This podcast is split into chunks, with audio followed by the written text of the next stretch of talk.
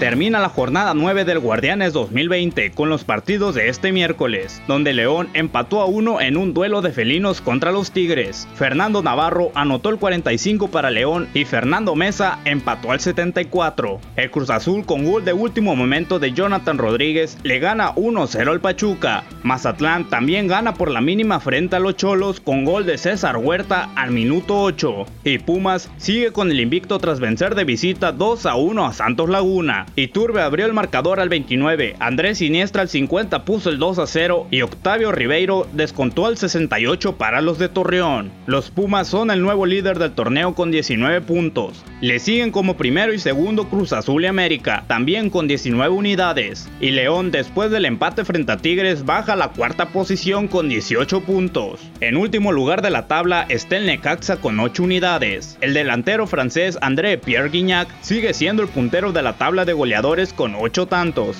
La jornada 10 iniciará este viernes con el Necaxa contra Chivas y Juárez frente al Puebla. Wolverhampton lanzó oferta de 24 millones de euros por Tecatito Corona, luego de concretar una brillante temporada y ser galardonado como el mejor jugador de la Liga de Portugal 2019-2020, y de acuerdo a un rotativo portugués, los Wolvers de Raúl Jiménez habrían lanzado una oferta de entre 22 y 24 millones de euros al equipo luso. No obstante, esta cifra es menor a los 30 millones de euros que establece la cláusula de rescisión del Tecatito.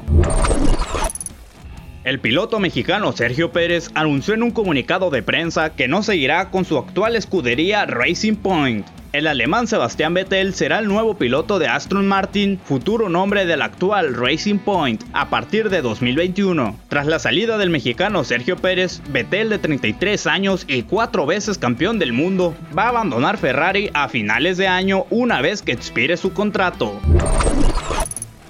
ATP ha anunciado la incorporación de cuatro nuevos torneos ATP 250 al calendario provisional de 2020. En el regreso del tenis tras la suspensión de la temporada debido a la pandemia de COVID-19, el calendario actualizado presenta dos nuevos torneos ATP 250 consecutivos en Colonia, Alemania, pista cubierta bajo techo, y nuevos torneos ATP 250 en Cerdeña, Italia, cancha de tierra batida, y Nursultán, Kazajistán pista cubierta bajo techo, con licencia para celebrarse en 2020 un solo año.